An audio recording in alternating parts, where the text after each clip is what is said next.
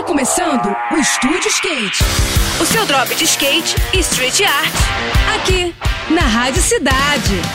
Estúdio Skate, com Ruth Jimenez. Olá pessoal, tudo bem? O mês de agosto vai começar com tudo no cenário carioca, principalmente na região da zona norte da cidade.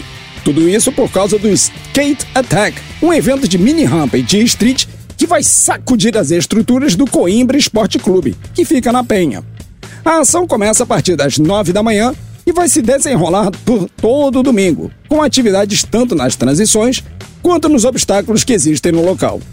A mini rampa do pico vai ser usada e abusada pelos competidores, numa disputa que será realizada no sistema Jam Session, um formato bastante dinâmico que reproduz as energias das sessões em pleno campeonato.